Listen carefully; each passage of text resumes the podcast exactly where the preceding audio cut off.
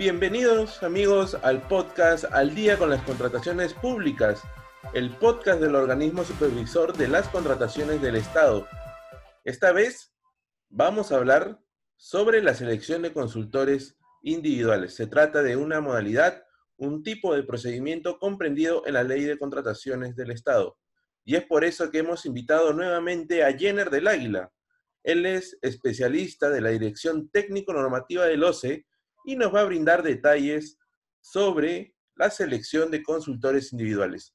Hola Jenner, bienvenido al podcast. ¿Qué tal Renzo? Muy buenas tardes. Muy buenas tardes también a todos nuestros amigos que nos escuchan. Aquí felices de compartir un poco acerca de la normativa de contrataciones del Estado. Y bueno, ya listos para responder las preguntas que puedan haber. Claro que sí. Jenner, Quería consultarte en primer lugar cuáles son las características de la selección de consultores individuales. ¿Cuál es el objeto contractual en este tipo de contratación? Claro, Renzo. Mira, en primer lugar debemos tener claro que la selección de consultores individuales es uno de los procedimientos de selección que contempla la normativa de contrataciones del Estado y se utiliza para la contratación de servicios de consultoría. Ojo, aquí hay que tener cuidado no estamos hablando de consultoría de obras, estamos hablando de consultorías en general.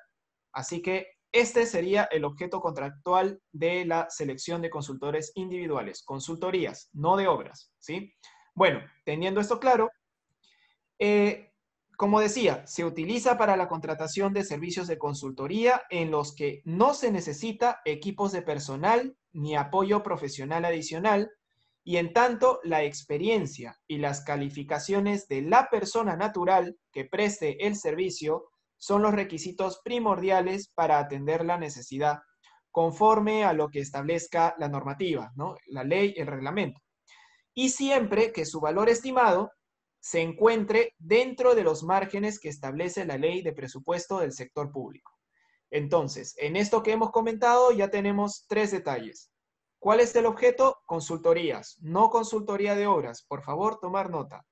Segundo requisito, eh, se está contratando a personas naturales. Se va a contratar a una persona natural, no personas jurídicas. Bien.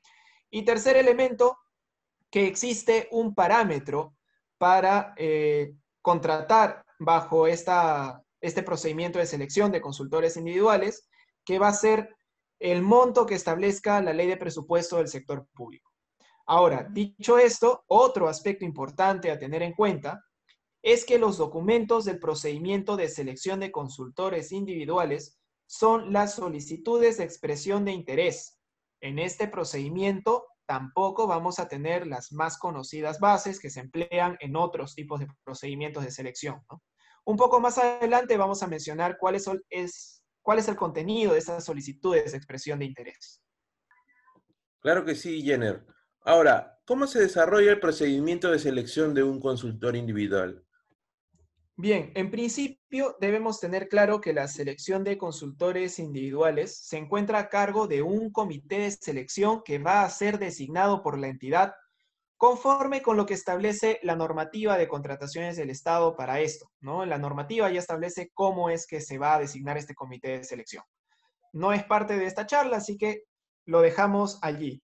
Una vez que este comité es designado, eh, va a elaborar las solicitudes de expresión de interés, las cuales van a contener lo siguiente, de acuerdo a lo que establece la norma. Primero, la denominación del objeto de la contratación. Recordemos que en este caso el objeto es una consultoría, este, no una consultoría de obras. Vuelvo a señalar, es muy importante tener, tener claro ese detalle. Bien, la denominación del objeto de la contratación, primero. Segundo, los términos de referencia. Al respecto, eh, cabe recordar que la formulación de los términos de referencia que forman parte del requerimiento son responsabilidad del área usuario. Bien. Tercero, el valor estimado, que es la cuantía de la contratación. Cuarto, el formato de hoja de vida. Quinto, los requisitos de calificación, que en este caso, para selección de consultores individuales, son la experiencia y las calificaciones. Las calificaciones van a estar conformadas por la formación académica y las capacitaciones. Sobre este detalle vamos a hablar un poco más adelante para una mayor claridad. Y sexto, los factores de evaluación que de acuerdo con lo que establece la norma, en este caso son la experiencia en la especialidad, las calificaciones y una entrevista. En este procedimiento existe una etapa en donde se entrevistan a los consultores. Y séptimo y final, las instrucciones para formular la expresión de interés. Dicho esto, vamos a proceder a explicar cómo es que se desarrolla el procedimiento, en este caso, cuáles son las etapas de este procedimiento. Bien, la primera etapa es la convocatoria. En este caso, la convocatoria se va a realizar a través del SEACE, solicitando la presentación de expresiones de interés y estableciendo un plazo máximo de presentación. Esta convocatoria va a contener los términos de referencia del servicio que van a incluir el perfil del consultor. Segunda etapa, recepción de expresiones de interés que van a ser presentadas por los postores a través del SEACE. Estas expresiones de interés se van a presentar mediante los formatos requeridos en la solicitud de expresión de interés, junto con aquella documentación que sustente los requisitos de calificación y los factores de evaluación establecidos en las solicitudes de expresión de interés. Importante, tomar nota.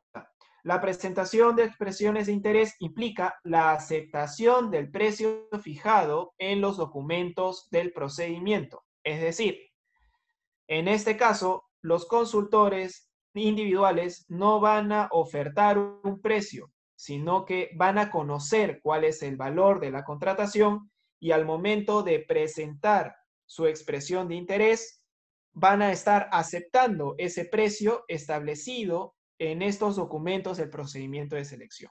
Bien, siguiente etapa, calificación y evaluación. El comité de selección va a calificar las expresiones de interés en un plazo no mayor a tres días hábiles de vencido el plazo para su recepción y va a consignar el resultado en, en un acta debidamente motivada la que se va a publicar en el SEACE conjuntamente con el cronograma de entrevistas personales para la evaluación. Como ya habíamos dicho antes, en este procedimiento de selección sí existe una etapa de entrevista, ¿no? Es una particularidad que tiene este procedimiento. Bien, el comité de selección va a evaluar a los, a los postores calificados asignando puntajes conforme a los siguientes factores. La experiencia que va a poder asignar hasta 60 puntos, calificaciones por las que va a poder asignar hasta 10 puntos y la entrevista que también va a tener una calificación máxima de 10 puntos.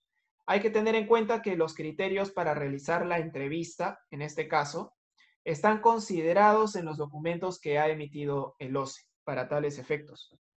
Bien, luego, después de, de todas estas etapas, viene el otorgamiento de la Buena Pro, que se va a realizar mediante su publicación en el SEACE. ¿Quién gana la Buena Pro? El postor que obtiene el mejor puntaje, evidentemente. Esta publicación se realiza a más tardar al día hábil siguiente de realizadas las entrevistas.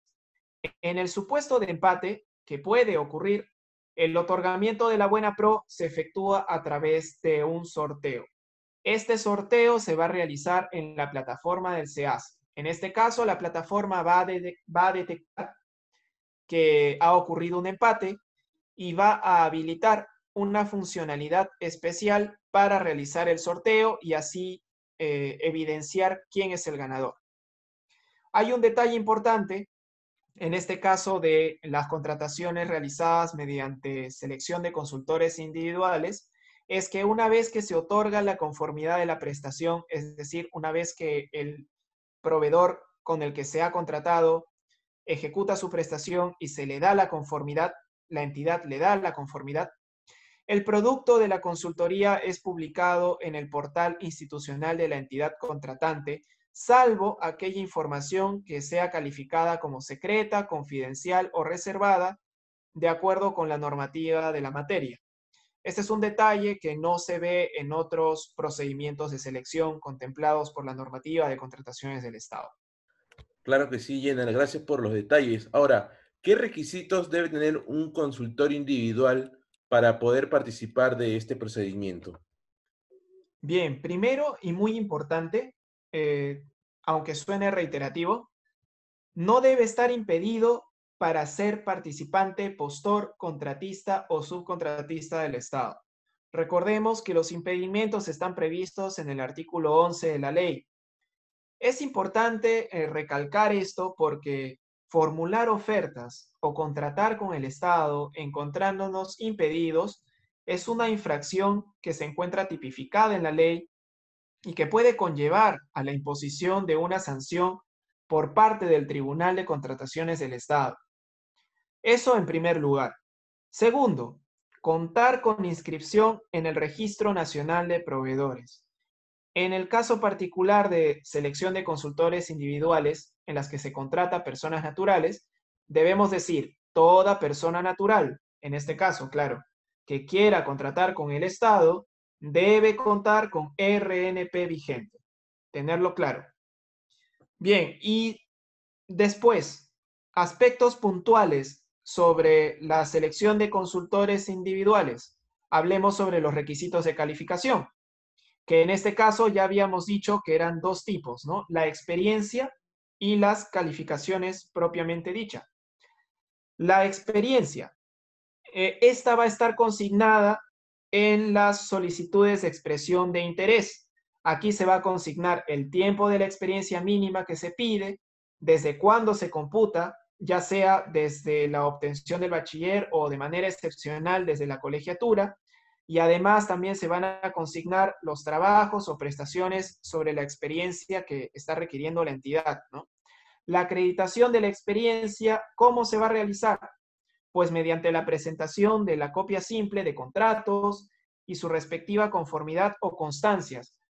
Recordemos, por ejemplo, que en el caso de contratos con el Estado, la entidad al momento en que el contratista ya cumple con su prestación, con ejecutar su prestación, emite pues un documento en el cual acredita, ¿no? le da la conformidad por lo ejecutado.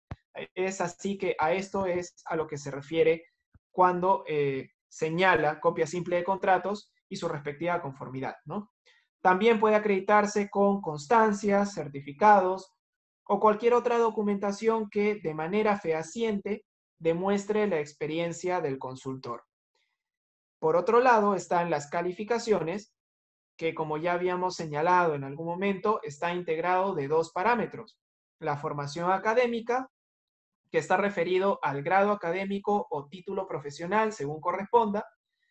Eh, este detalle actualmente se verifica en el Registro Nacional de Grados y Títulos Profesionales en el portal de la SUNEDU, pero en caso que no se encontrara el grado o título profesional requerido en este registro, el postor deberá presentar la copia del diploma respectivo a fin de acreditar su formación académica. Y en el caso de las capacitaciones, de la capacitación del consultor, la solicitud de expresión de interés también va a señalar la cantidad de horas lectivas, hasta un máximo de 120 horas lectivas, en una determinada materia o área de capacitación. Obviamente esto estará consignado en las solicitudes de expresión de interés y se va a acreditar con una copia simple de constancias, certificados u otros documentos según corresponda. Bien, Jenner. Ahora, ¿existen límites en los valores estimados para la contratación de consultores individual, individuales? Sí, claro. Sobre lo que habíamos estado comentando antes, eh, podemos aprovechar justamente esta pregunta para poder entrar a mayor detalle sobre el tema.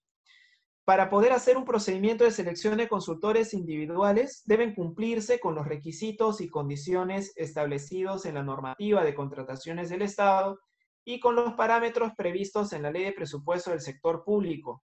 Eh, como ya habíamos dicho, la ley de presupuesto establece algunas limitaciones, ¿no? Algunos límites. Por ejemplo, para este año 2020, el decreto de urgencia número 14-2019, eh, que aprueba el presupuesto del sector público para el año fiscal 2020, justamente, establece que la contratación de consultores individuales solo es posible si el valor estimado es igual o inferior a 40 mil soles. Jenner, ha sido muy interesante todos los detalles que nos cuentas sobre este tipo de procedimiento y quería consultarte para finalizar qué recomendaciones les podrías dar a los proveedores que desean participar de una selección de consultores individuales?